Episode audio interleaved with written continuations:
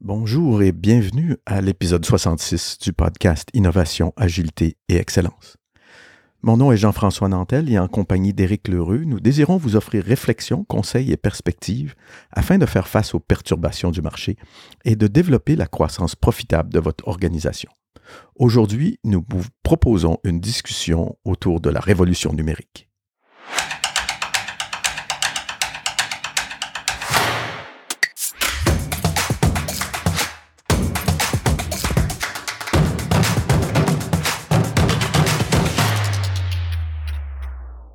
Beaucoup d'entre vous connaissez Matthew à travers notre premier entretien de l'épisode 13, où nous parlions avec lui de transformation numérique, de disruption et de sa vision des technologies qui arrivent sur le marché, et à travers l'épisode 47, où je l'interrogeais sur le Web 3.0 et sur l'intelligence artificielle.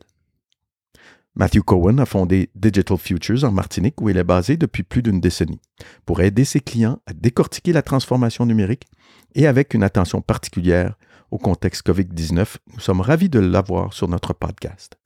Digital Futures vise à aider les entreprises des Caraïbes à développer et à mettre en œuvre leur stratégie de transformation numérique. Il est également l'auteur d'une lettre d'information The Future is Digital, une excellente lecture qui parle du numérique avec une perspective d'affaires, de management et de stratégie. Nous vous proposons aujourd'hui une formule différente pour notre podcast.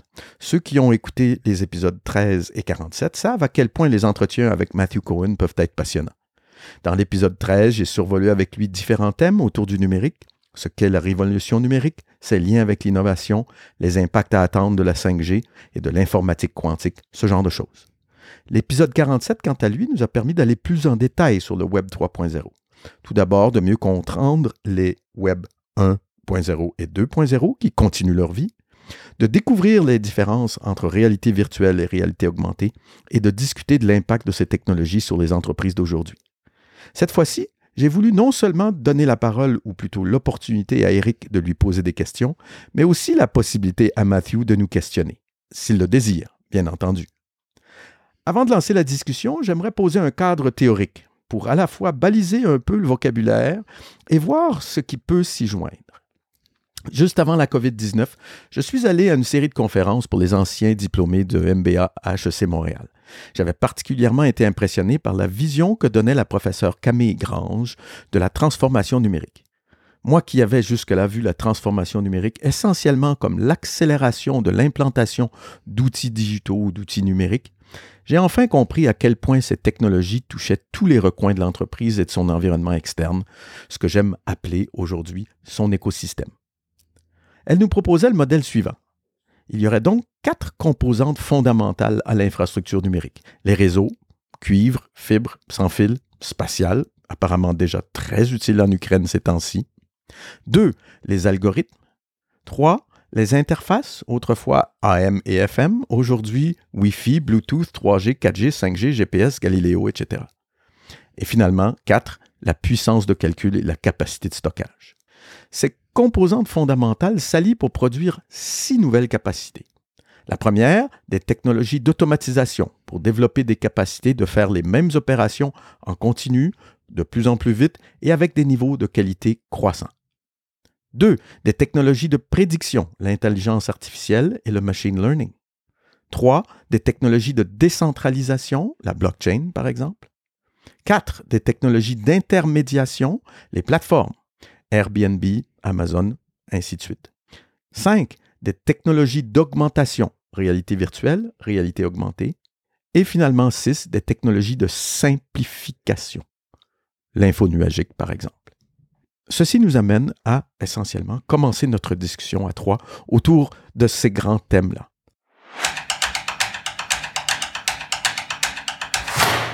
Bonjour Matthew, bonjour Eric.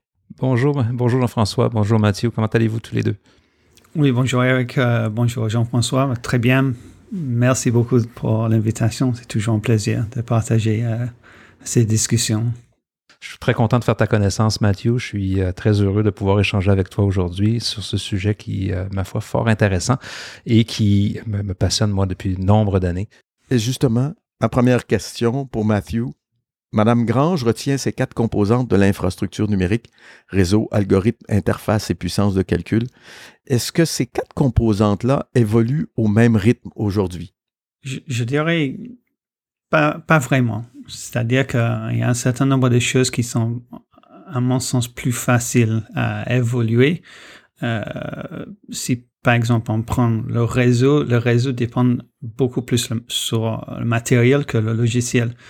Et déployer matériel, déployer des choses et donc avoir le support euh, après-vente, tout ça, fait que certains composants ne seront pas disponibles euh, rapidement ni euh, en exploitation rapidement. Maintenant, si on, reste dans le domaine logiciel, donc soft, firmware, tout ça, effectivement, ça nous donne la possibilité d'évoluer beaucoup, beaucoup, beaucoup plus rapidement. Et je pense que c'est tout à fait une stratégie de toutes les organisations de fabricants de, des composants euh, là qu'en fait on va décharger de plus en plus de matériel vers le logiciel pour qu'on puisse justement accélérer euh, sans avoir trop de, de, de de, recours sur un, hardware. Sauf que euh, le hardware, en fait, c'est quand même fondamental et que ça peut aller jusqu'à un certain niveau. Et effectivement, il faut repartir sur le cycle d'innovation là-dessus. Et, et d'après toi, est-ce qu'il manque quelque chose dans ces quatre composantes-là? Est-ce que je me suis trompé en disant que les interfaces, c'est plutôt les protocoles d'interface euh, et, j'aurais plutôt dû mettre ces choses-là du côté des réseaux?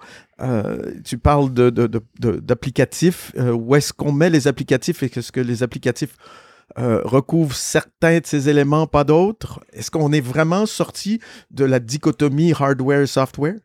Oui, c'est une très bonne question parce qu'effectivement, en fait, euh, de plus en plus ça évolue, euh, de moins en moins il y a une délinéation entre tous ces composants. En fait, aujourd'hui, si on parle d'un réseau qu'on connaît tout, euh, le, réseau téléphonie, téléphonie mobile, euh, on a euh, ce qu'on a fait, ce qu'on appelle ORAN. Donc, c'est un, système qu'on a mis beaucoup plus de software defined networking, donc SDN, pour justement permettre d'avoir une télécommunication plus agile, plus plus plus évolutive que un réseau assez traditionnel avec avec les émetteurs avec une fréquence bien spécifique. Ce qui est super intéressant dans le sens que ça peut vraiment changer la donne sur la, sur la euh, déploiement 5G et éventuellement les 6, 7, 8G qui vont sûrement arriver dans les années. Parce mhm. qu'aujourd'hui, en, fait, un, opérateur, il est limité avec un matériel qu'il possède. Et s'il y a une nouvelle version, ça demande beaucoup, beaucoup, beaucoup plus d'investissement. Ça prend du temps. Et avec euh, les systèmes comme le ORAN, tout ça, on peut remonter en fait euh, pas mal d'informations, pas mal de, de, de contrôle, euh, de gestion de tous ces réseaux-là dans un data center centralisé.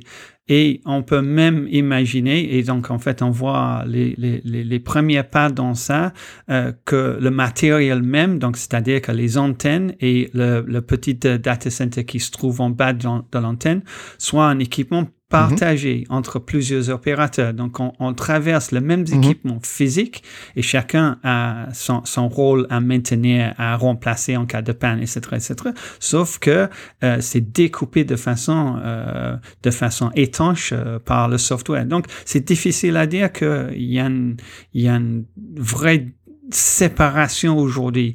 Hein, on voit dans même dans le dans le dans le régime consumer, hein, euh, on a software euh, software euh, augmenté, on va dire, une augmentation par le logiciel, euh, des caméras, la musique, toutes sortes de choses en fait. On, injecte le soft où on peut pour justement faciliter et améliorer au-delà de ce qu'on peut faire avec un, un, un matériel tout bête quoi. Et une dernière question autour de ces quatre composantes-là. Est-ce qu'il y en a une euh, ou plusieurs, mais une en particulier qui évolue encore très rapidement, autrement dit, qui n'est pas, j'appellerais stable. Euh, je vais faire un, parallèle avec euh, le domaine de l'automobile. À un moment donné, quand on regarde les automobiles de 1890 jusqu'à 1930, les volants sont à droite, les volants sont à gauche, les clignotants sont à droite. Euh, tout ça est encore un peu flou. Aujourd'hui, on sait exactement comment un habitacle d'automobile est construit de façon à ce que le conducteur lambda puisse passer d'une Renault à une Alfa Romeo sans se poser trop de questions.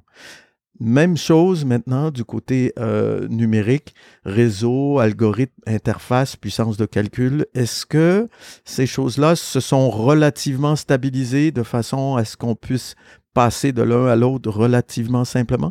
Ou ça reste encore des choses qui sont euh, très personnalisées ou très propriétaires à la rigueur? En, fait, le, Là, tu es en train de décrire peut-être un environnement idéal dans le futur, que, qu'effectivement on peut passer un, un, un à l'autre assez facilement. Euh, c'était un petit peu la grande question. Euh, d'ailleurs, moi, je pense que j'aurais ajouté un composant que je trouve euh, extrêmement mhm. important aujourd'hui, ça c'est les données. Je pense que les données sont le cinquième composant, et, je ne veux pas ignorer, mais qui n'est pas intégré dans cette composant de l'écosystème total. Et en fait, c'est la grande question aujourd'hui sur les données, la, la, la, la, possibilité de prendre les données et basculer entre les différents systèmes, surtout les réseaux sociaux. Hein. Ça, c'est la grande question d'aujourd'hui. Hein. Mm-hmm. Mais effectivement, mm-hmm. euh, tant qu'il y a des entreprises qui sont privées et euh, qui ont leur petite source qui va euh, améliorer quelque chose assez standard de plus en plus, il y aura effectivement le, le, le, certaines divisions entre euh, l'utilisation d'une d'un puissance de calcul ou bien une interface parce que en fait on n'a pas le droit parce que bon je, je, je te laisse un petit peu euh, jouer avec. Je donne un exemple. Euh, peut-être les gens euh, ne sais pas, mais les API euh, pour les euh, pour la météo en fait sont très très très chers. Et en fait, chaque API mm-hmm. par les organisations comme comme l'NOAA euh, comme euh, le Weather Channel, euh, plusieurs, plusieurs on va dire, développeurs de données, en fait, mm met ces API à disposition du grand public pour un certain niveau. Après, c'est payant et en fait, on peut pas utiliser un, un, un API d'un Weather Channel avec quelque chose d'NOA pour faire peut-être un, algorithme assez spécifique pour aller au-delà de mm-hmm. les informations qui sont nous présentées. Donc, effectivement, j'aurais aimé, je suis entièrement d'accord, mais je pense pas qu'on est, on est là et je pense pas que ces organisations-là euh, auront une tendance de, de, de, mettre ça tous totalement alignés. Ils vont faire un minimum, ça c'est sûr, pour une interopérabilité, mais euh, ça va toujours être quelque chose d'assez euh, propriétaire à mon sens. Jean-François, j'aimerais, j'aimerais faire rebondir sur tes quatre composantes, puis ça m'amène à une question pour Mathieu. J'ai travaillé au début des années 2000 dans, dans des, des organisations, des business, j'ai travaillé en télécom. À l'époque, on parlait beaucoup de, de l'acronyme DNA ou ADN en français, mais DNA pour dire Device Network and Applications. Donc, évidemment, toutes les solutions numériques devaient tenir compte d'une dynamique matérielle, d'une dynamique logicielle, puis d'une dynamique de réseau pour pouvoir bien fonctionner et créer de la valeur. Euh, je pense que, entre autres, quand tu parles des quatre composantes, on retrouve un même langage euh, mm-hmm. par rapport à ces éléments-là. Cependant, moi, je remonte à il y a, il y a 20 ans, euh, puis même dans les années 90, on, articulait la valeur du numérique à travers euh, certains de ces axes-là. La question que j'ai pour, pour Mathieu, quand on regarde aujourd'hui tout l'intérêt par rapport à la digitalisation, par rapport à la numérisation du monde des affaires, qu'est-ce qui a vraiment changé depuis les années 2000? Est-ce que c'est juste le même film en accéléré? Est-ce que c'est juste une question qu'on a plus de moyens, on peut faire différemment et mieux, plus rapidement?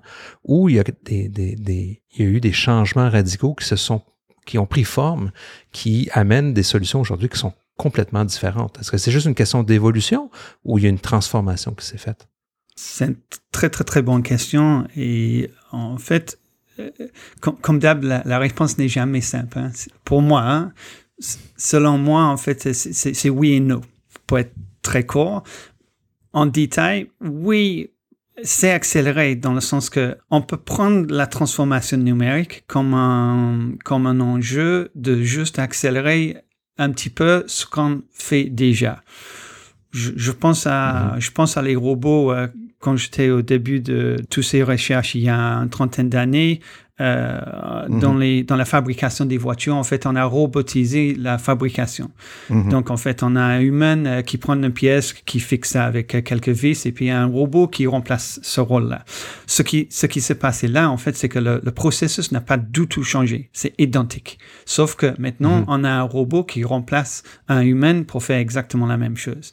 Donc, on peut prendre la transformation, transformation numérique dans ce sens-là, euh, disant que je vais analyser tous mes processus et je vais remplacer mes processus par les choses euh, euh robotisées ou, euh, ou automatisées avec tout un tas de logiciels qui mhm. existent aujourd'hui. Et ça, c'est assez facile de faire.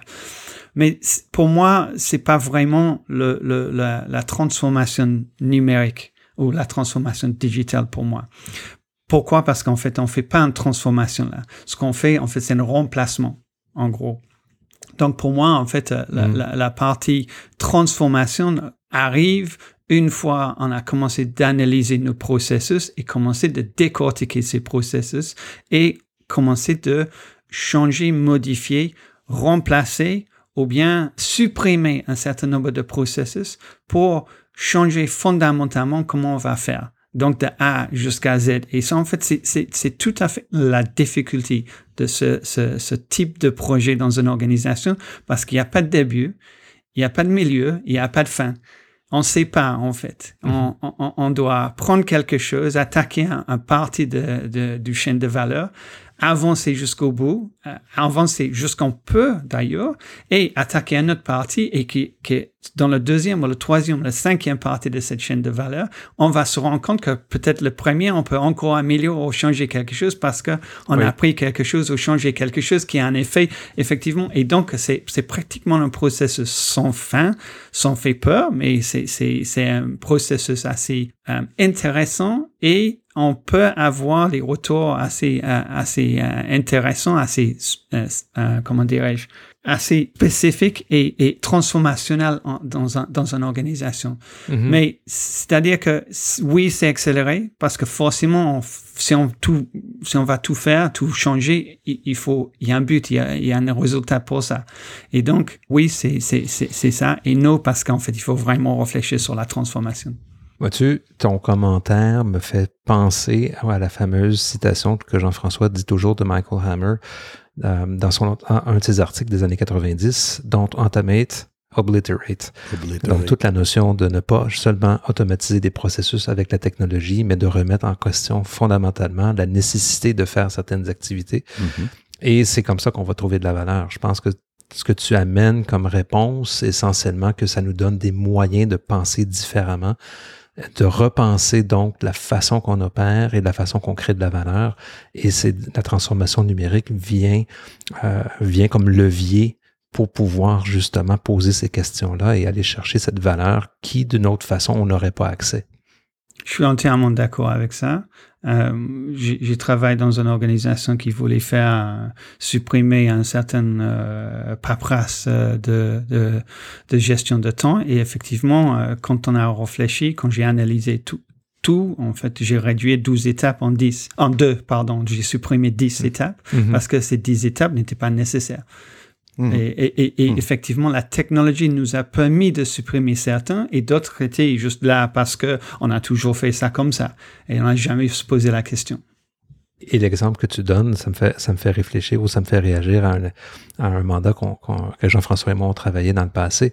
Et euh, je me rappelle très bien où est-ce qu'on avait, et sans rentrer dans les détails, il y avait une question justement d'accélérer la performance opérationnelle du processus. Mmh. Mais la question fondamentale, c'était, mais pourquoi à la base est-ce qu'on fait telle chose? Et en grattant, en poussant la question, on s'est rendu compte qu'on finalement, on n'avait aucunement besoin de faire ces activités-là si on faisait quelque chose de différent encore plus en amont.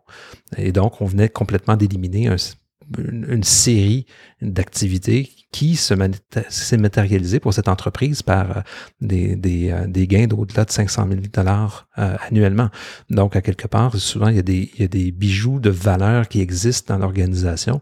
Et une des choses que je retiens, c'est qu'il faut surtout poser la question, mais pourquoi? C'est quoi la valeur de cette série d'activités? Est-ce que les technologies nous permettent de faire les choses différemment, pas seulement d'aller plus vite? Je pense que c'est un des messages clés là, que je retiens de, de, ce que tu dis.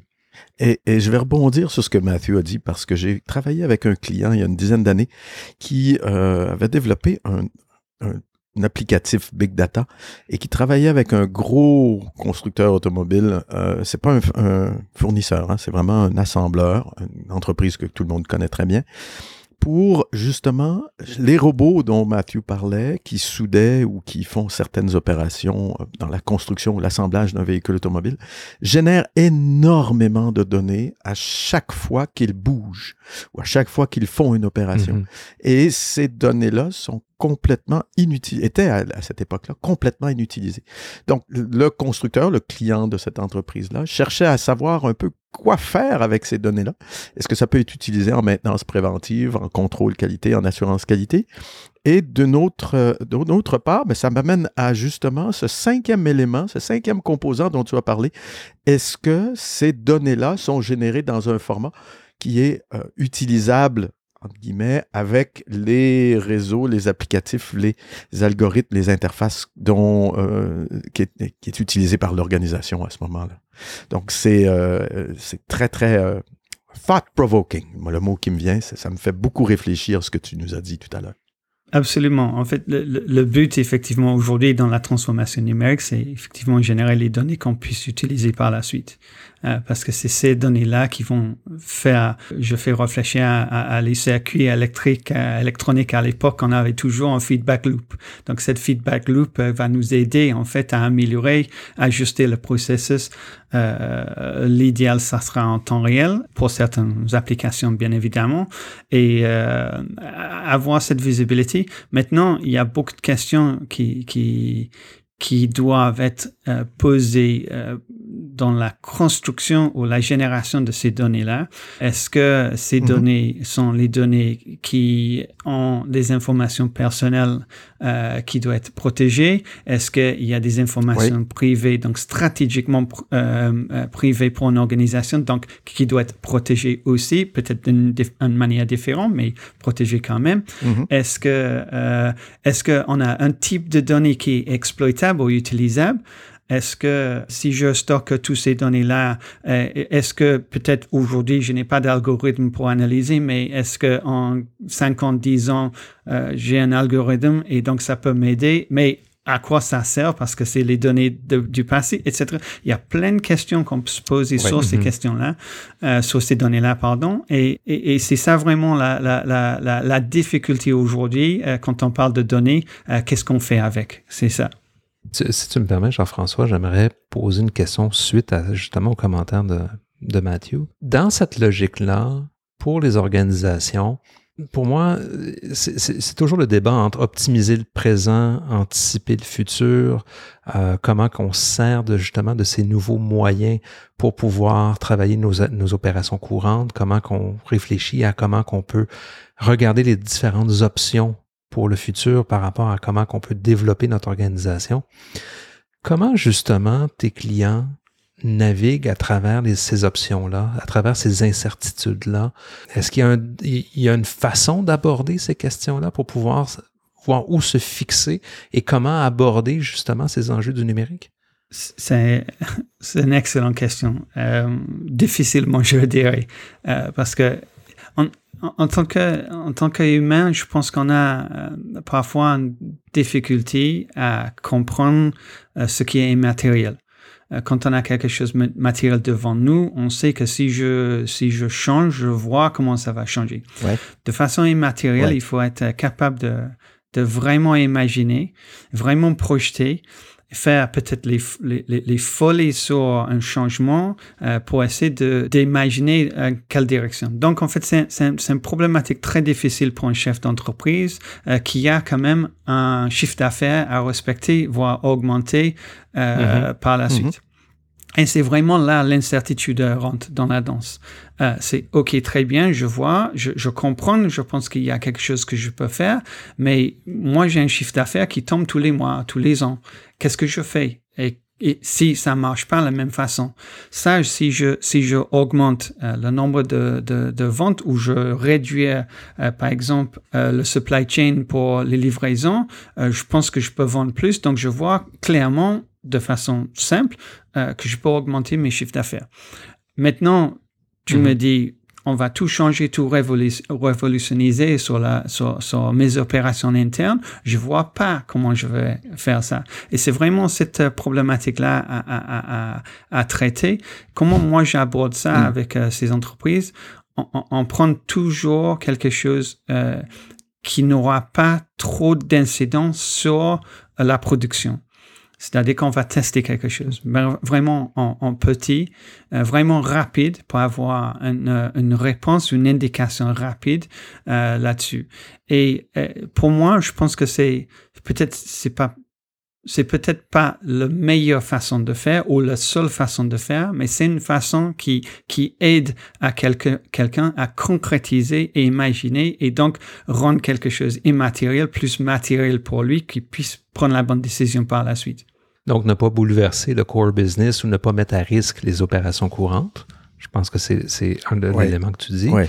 Cependant, est-ce qu'il y a des, des organisations qui sont euh, qui abordent ces questions-là de façon plus facilement, euh, que ce soit par industrie ou que ce soit par taille? Est-ce que, est-ce que ces éléments-là sont des variables importantes dans la façon d'aborder ces enjeux-là? Ce que j'ai pu observer, moi, et euh, effectivement le marché dans lequel je, travaille assez limité en termes de taille euh, dans la Caraïbe.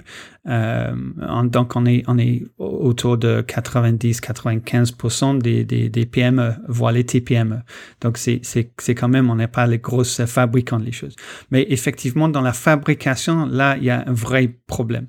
Là, on ne voit pas, on va pas aborder ce sujet-là. Ça fait, ça fait 30, 40 ans que je fais euh, cette machine tourner et ça, ça produit mes affaires que je vends par la suite facilement. Donc, je Mhm. vois pas comment la digitalisation peut faire quelque chose pour moi à part euh, au sein du marketing. Donc, c'est peut-être le marketing digital qui va, qui va, qui va m'aider. Et d'ailleurs, c'est c'est ça un gros, euh, un gros problème que je rencontre dans la Caraïbe, que quand on parle de transformation numérique ou tra- transformation digitale, euh, ça tombe forcément sur le marketing digital et pas forcément sur l- Mhm. la, la, la- le changement dans les opérations même au sein d'une organisation. Et effectivement, j'observe les organisations qui sont, je veux pas dire plus jeunes, mais plus plus écartées de cette problématique de fabrication des, des, des choses qui sont plus, on va dire, ouverts en discussion, en possibilité, en test ou quelque chose pour voir est-ce que je peux Mhm. modifier quelque chose. Ouais. Et les commentaires que tu fais, c'est à quelques degrés près, c'est assez en ligne avec le. Quand on avait fait une étude sur les pratiques d'innovation il y a quelques années, il y a des industries qui sont plus à risque. Et notamment, on parlait du secteur manufacturier, on parlait du secteur des services, euh, pour différentes raisons, mais je pense que ce que tu mentionnes est pile poil dans la raison qu'on étudiait du côté des manufacturiers euh, qui les exposait un peu plus au risque par rapport à l'innovation ou à la transformation digitale. C'est très intéressant de voir ces liens-là. Ça, m'amène à, te poser une question, Eric, euh, justement un peu au- autour de ça. Stratégiquement parlant, euh, tu nous dis souvent sur le podcast que la stratégie, c'est faire des choix euh, et aussi c'est euh, reconnaître, Mhm. euh, bien reconnaître qu'il faut bien connaître sa chaîne de valeur et ne pas chercher à tout faire soi-même ou pas chercher tout à, à tout internaliser ou nécessairement au contraire tout externaliser. Où est-ce que tu vois la place du numérique dans l'analyse stratégique? Après ça, on, on reparlera peut-être éventuellement d'implantation ou d'exécution stratégique, mais au moins dans la partie analytique, euh, est-ce que c'est Mhm. central ou est-ce que c'est plutôt périphérique ou comme un autre élément d'un écosystème complexe? Ou est-ce que c'est central à l'élaboration ou à la, la compréhension ou l'élaboration d'une stratégie? Pour bien étoffer une réponse à ta question, d'abord, ce qu'on en parle depuis tantôt démontre bien la place centrale que la technologie joue comme étant, comme étant un catalyseur. Ceci dit, je mets cette- ce point-là de réponse un peu de côté, euh, puis je vais compléter. C'est-à-dire, je crois qu'il faut adresser la technologie selon différentes perspectives. Euh, D'abord, évidemment, il y a toujours la perspective interne, euh, c'est-à-dire quand on regarde l'organisation, on peut regarder la technologie comme étant une compétence ou un moyen. Donc, la notion de catalyseur que je parlais tantôt, qui nous permet de réaliser nos ambitions stratégiques. Deuxième volet, je pense en termes de regard, il faut regarder aussi la technologie comme étant un facteur d'influence. Comment que l'environnement technologique et les capacités ou les capabilities viennent influencer la façon que mon organisation peut capitaliser comme ces éléments-là comme catalyseurs, mais aussi comment les clients comment les clients sont affectés par ces mhm. technologies-là ou ces mhm. les attentes que ça crée. Et donc, ça a un, un facteur d'influence sur les besoins ou les exigences de mes clients, mais ça peut avoir aussi une influence sur la façon que ma concurrence opère aussi, soit par les canaux de distribution, soit par la façon de mettre en marché, soit la façon d'influencer aussi les, les, clients. Donc, je prends toujours l'exemple, euh, Amazon a révolutionné les attentes des gens quant à, au rythme de livraison des colis. Euh, Post Canada a dû s'adapter, Purolator a dû s'adapter euh, pour justement, quand aujourd'hui on commande quelque chose en ligne, quand on se fait dire que ça va prendre plus que deux jours, on se gratte un peu les, la tête et on se questionne. Ben ça, c'est un bel exemple de comment que Amazon tire avantage des technologies à transformer son supply chain hmm. pour justement aller chercher un degré de performance qui est différent. Donc, pour moi, ça, c'est l'élément externe qui vient influencer, veut, veut pas, l'interne. Ça, c'est un type de lunettes qu'on peut adopter par rapport au regard stratégique. Euh, j'aimerais, il y en a d'autres. Euh, il y a celui court terme versus long terme. Mathieu en a parlé tantôt. À court terme, ça peut avoir une influence sur mes opérations courantes. Ça peut avoir une influence directement sur la valeur que je crée demain matin. À long terme, on va parler plus de tendance, on va parler plus d'éléments d'incertitude. Donc, on est dans une dynamique d'innovation, plus une dynamique d'exploration, de voir qu'est-ce qui pourrait avoir de l'influence éventuellement et qu'est-ce que je pourrais utiliser pour moi tirer mon épingle du jeu ou modifier ma stratégie. Donc, je pense que la technologie a un rôle critique, un rôle capital et central au niveau de la réflexion. C'est un des éléments maîtres qui influence comment qu'on développe notre stratégie mhm. et c'est un catalyseur aussi pour la mettre en, mettre en valeur et l'exécuter. Euh, donc, c'est une réponse, euh, ma foi, là, sur différents points, mais tu, tu dis, est-ce que la stratégie, c'est faire des choix? Donc, ça nous amène à faire des choix du point de vue de la technologie, mais la technologie influence aussi ces choix-là aussi par le mhm. fait même. Donc, c'est un peu l'œuf et la poule, mais c'est central. D'ailleurs, si, je peux me permettre juste peut-être un, ajout là-dessus. Tantôt, je parlais euh, avec Mathieu, je disais, bon, il y a, dans les années 2000, on, on, se questionnait à savoir comment la technologie pouvait, la transformation numérique des années 2000 pouvait amener de la valeur aux, aux organisations. J'aime vraiment beaucoup euh, ce que Michael Hammer avait écrit dans son livre The Agenda à l'époque, où est-ce qu'il, lui, il pousse un petit peu plus loin sa réflexion sur la, la, la réingénierie des processus d'affaires, mais il voulait créer des écosystèmes d'entreprise optimisés en fonction de leurs compétences distinctives et il les voulait unifier par le biais des technologies. Euh, bon, quelqu'un pourrait, pourrait, dire que c'est un peu utopique, ou du moins c'est le, le nirvana de la, de la transparence, de l'efficacité, de la performance. Il mhm. voyait ça, vraiment la technologie comme étant un catalyseur pour créer de la valeur. Est-ce qu'on en est là aujourd'hui? Je pense que dans, pour certaines très grosses entreprises, on n'est pas très loin de là. Pour beaucoup d'autres, ça reste une vision utopique. Euh, mais on a juste à penser comment, par exemple, euh, quand on pense à Apple ou on pense à d'autres gros joueurs, comment ils sont intégrés avec leurs différents partenaires pour avoir une chaîne euh, de valeur, un supply chain extrêmement bien ficelé. Euh, je pense que c'est un, un exemple d'application des technologies pour créer une intégration qui est qui est tout à fait extraordinaire. Euh, cependant, je crois, puis j'attends tes commentaires à toi, Jean-François et de Mathieu là-dessus, euh, un des plus gros obstacles qui existent, c'est quand même l'être humain. L'être humain dans sa capacité d'absorber le changement, l'être humain dans la capacité hmm. d'assurer l'alignement organisationnel interne et externe. Parce que c'est une chose de dire qu'on s'intègre avec les technologies, avec nos différents partenaires. Encore faut-il que les êtres humains qui pilotent ces organisations-là soient aussi bien alignés et maintiennent cet alignement-là. Donc, je pense qu'il y a un défi. Euh, c'est facile de dire que la technologie, c'est un catalyseur ou quelque chose qui est difficile à implanter, mais ultimement, il y a toujours un être humain qui est le gros vecteur de changement, je pense, en arrière de tout ça. Vous en pensez quoi de, de ce, de ce point-là? Moi, je vais juste prendre objection au, mot obstacle. Hein. Euh, l'être humain n'est pas un obstacle. L'être humain est, là et, est un facilitateur à la fois comme un, obstacle, il, est les deux.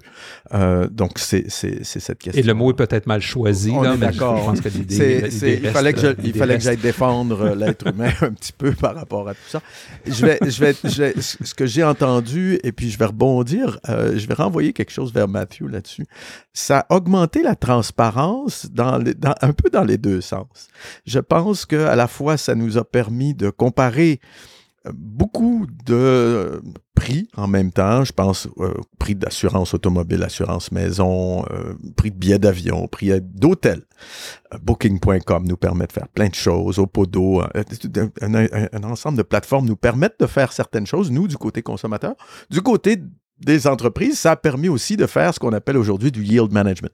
Autrement dit, moi, je mm-hmm. sais jusqu'à quel point mon avion est rempli, mon hôtel est rempli, et je peux me permettre de d'ajuster mes prix en fonction de l'offre et de la demande, ce qui parfois mène à des choses qui sont un petit peu un peu qui peuvent être un peu raides. Euh, l'exemple, c'est à Paris, euh, il y a quelques semaines, pendant la finale de la Ligue des Champions, les dernières chambres d'hôtel à Paris se vendaient à des prix euh, absolument délirants. et je renvoie ça vers Matthew. Matthew, quand tu parles aussi d'entreprises qui sont surtout concernées par ce lien des, liens avec leurs clients, le customer relationships, comment établir, comment comprendre l'évolution de leurs besoins, leurs mécanismes d'achat, comment se faire connaître, ainsi de suite. Euh, qu'est-ce que tu vois chez tes clients en matière de... Euh, est-ce qu'ils aiment tirer leurs clients ou ils sont encore, pour la grande majorité, réactifs par rapport à ce que les clients demandent aujourd'hui en matière de numérique ou en matière de... Moi, je dirais qu'ils sont plus réactifs aujourd'hui, toujours. Euh, c'est-à-dire que y a je pense qu'il y a un écart entre euh, la maturité euh, des consommateurs et la maturité des organisations qui sont pas encore alignées. Dans certains cas, peut-être c'est l'organisation qui est plus avancée que le public, et dans d'autres mhm. cas, c'est le public qui est plus avancé. Après, il y a, il y a un certain nombre d'éléments structurels qui vont rentrer euh, dans, dans la discussion aussi, et qui vont permettre une organisation, une population à à prendre en compte et à, exploiter euh, ces changements-là. Euh, quand on parle des grandes villes, euh, effectivement, on a une concentration de population sur une, son, zone assez, assez réduite qui fait que ça nous mm-hmm. donne des possibilités qui ne sont pas possibles, qui ne sont pas réalisables sur les grandes distances. livrer en, en, dans une heure, c'est pas possible quand on a 1500 km à traverser. Ou bien, si je prends l'exemple de la Caraïbe, en fait, on a, on a des îles, donc avec euh, la mer entre, entre les deux. Donc, euh, c'est, ça commence d'être très, très, très compliqué. Moi, moi, de chez moi, je peux voir euh, la Dominique, par exemple, c'est, quelques kilomètres, sauf que faire mm-hmm. livrer quelque chose vers ou depuis, c'est quasi impossible. et donc, il y a des questions structurelles qui rentrent. Maintenant, les organisations euh, qui, qui, qui, profitent bien de cette numérisation doivent absolument, et c'est là que je te joins, euh, Eric, euh, prendre en compte l'humain euh, dans tout ça. C'est bien beau euh, qu'on peut tout digitaliser, très bien, mais ça a quoi comme conséquence pour mes collaborateurs, mais aussi mon public, mes clients? Mm-hmm. C'est quoi comme, comme, euh, comme incident?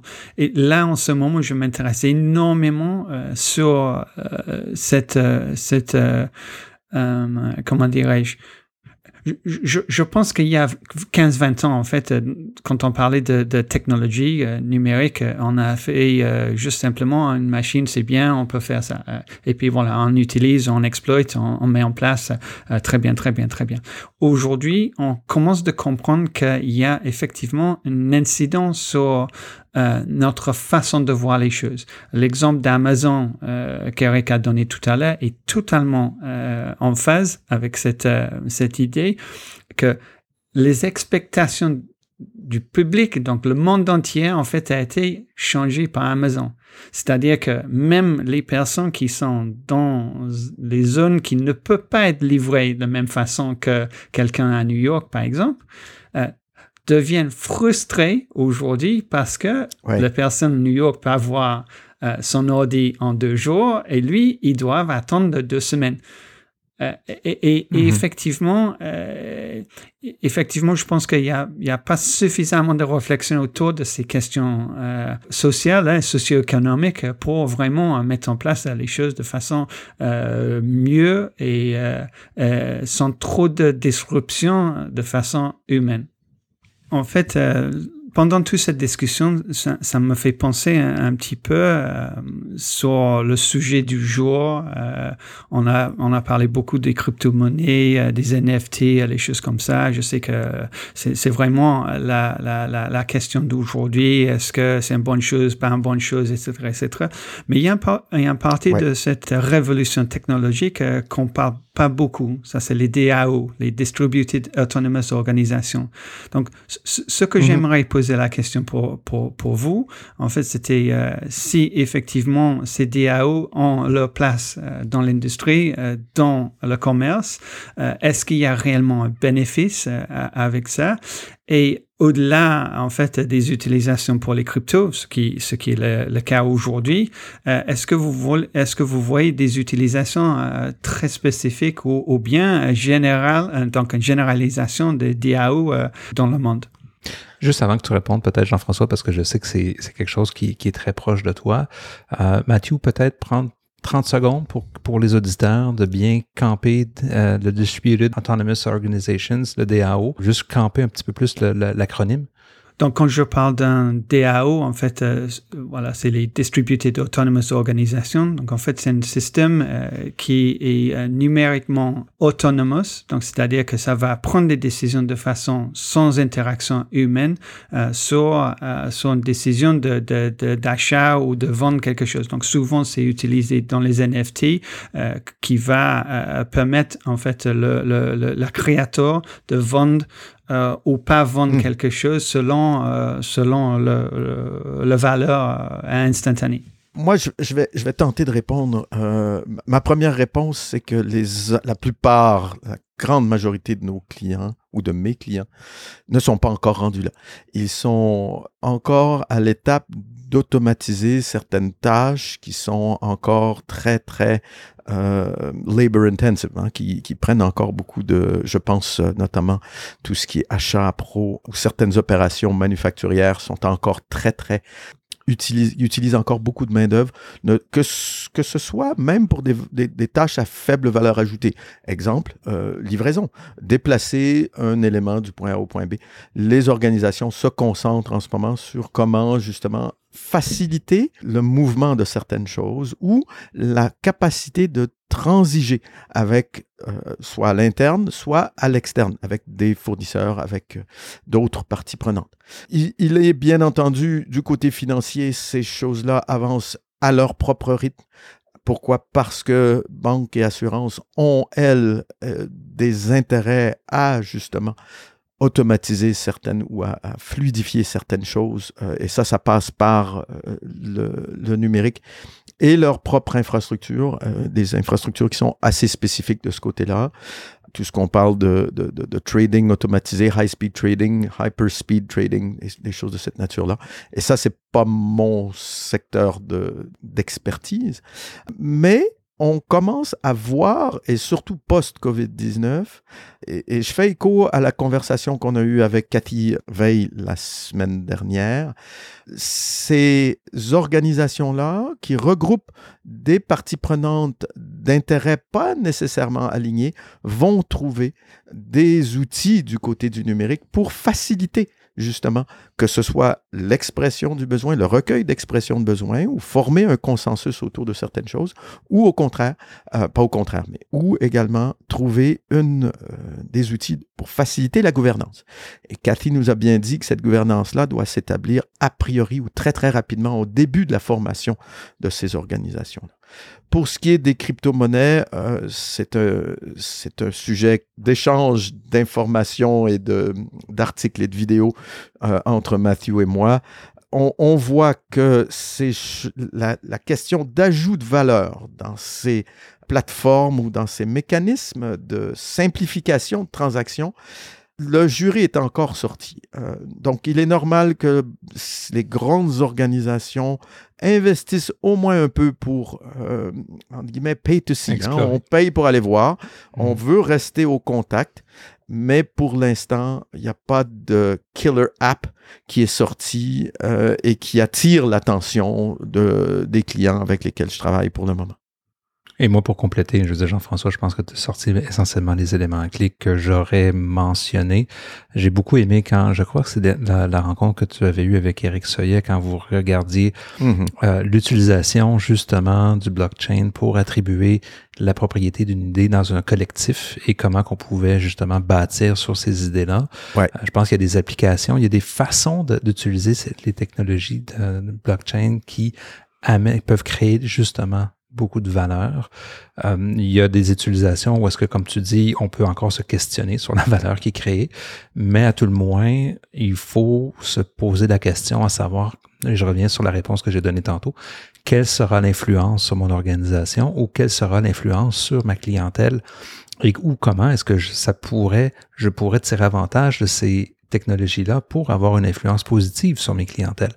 Euh, donc, il y a beaucoup d'exploration qui se fait, euh, mais je sais aussi qu'il y a des applications très concrètes sur lesquelles des organisations travaillent, euh, mais ça, on pourrait à toute fin pratique parler peut-être d'exception beaucoup plus que la norme. Oui, on est encore au tout début de, de ces questions-là euh, et dans la, la place que ces questions-là peuvent avoir dans les réflexions, entre guillemets, numériques ou de, de transformation ou de révolution numérique que les dirigeants ou les décideurs avec lesquels je travaille euh, ont en ce moment.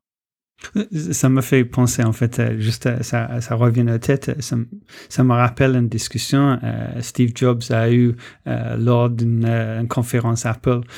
juste après, il est revenu, en fait, au sein d'Apple. il était questionné un petit peu sur pourquoi Apple n'a rien fait, est-ce que lui, il n'a rien fait, etc., etc.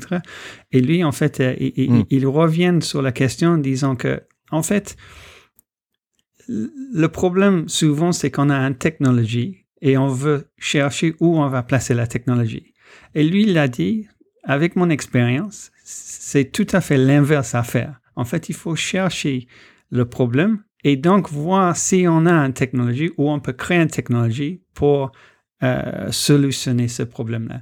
Et je pense que mm-hmm. souvent on a tendance à dire oui, ça c'est ça c'est le, nouveau truc euh, euh, qui brille, c'est fascinant, c'est excellent. Mais est-ce que on peut utiliser euh, et, quel problème ça solutionne pour nous réellement? Et je pense que si on peut faire plutôt dans ce sens-là, je pense qu'on peut effectivement profiter des solutions comme les DAO, comme, les, comme le blockchain et, autres. Mais pour le moment, mhm. c'est, c'est, on n'est pas encore là, je pense. Le point que tu amènes, c'est touche exactement la même logique quand on, depuis nombre d'épisodes, quand on parle de stratégie tout doit partir du client, tout doit partir d'un enjeu, d'une tâche à exécuter, d'un problème qui existe, d'un besoin qui existe, et de leur rechercher en amont des façons différentes de l'adresser ou des façons plus élégantes de pouvoir justement trouver une solution au, problème qui existe. Avoir une technologie qui se cherche un problème, il y a beaucoup, beaucoup, beaucoup d'organisations qui ont fait faillite en travaillant dans cet angle-là, effectivement. Et aujourd'hui, on se dit que la première fois que j'ai vu des constellations Starlink dans le ciel, j'ai pensé que c'était un ovni et que c'était la fin du monde. Euh, non, sérieusement. Et aujourd'hui, je lisais dans un quotidien que euh, la Starlink, la constellation Starlink, qui permet euh, visiblement à certaines forces en Ukraine de continuer à fonctionner et à, communiquer entre elles et avec d'autres. la Chine commençait à voir Starlink comme un problème. Euh, pourquoi? Parce que effectivement, Starlink va permettre de contourner les mécanismes de censure d'Internet chinois. Donc, euh, c'est mmh intéressant de voir comment certaines technologies arrivent et bousculent des ordres établis. De la même manière que tu cites Steve Jobs, euh, l'arrivée de l'iPhone, qui n'est pas une technologie en soi, mais au contraire, un, un, ensemble de choses si, si, on revenait au modèle que j'ai présenté au début du podcast, On pourrait voir un peu, ça facilite l'accès à certaines plateformes, ça permet l'accès à certaines plateformes on the go, autrement dit, partout. Et ça, mhm. ça, a été tributaire de changements d'adoption ou d'adoption de, de, certains comportements par un grand nombre de personnes. Je ne veux pas dire le plus grand nombre, mais un nombre significatif de personnes, et ce qui a attiré l'attention de, de, décideurs ou d'offreurs sur une, sur, euh, sur une place ou sur un marché. Donc, merci à vous deux pour euh, ces échanges-là. Merci Matthew, merci Eric pour ces échanges.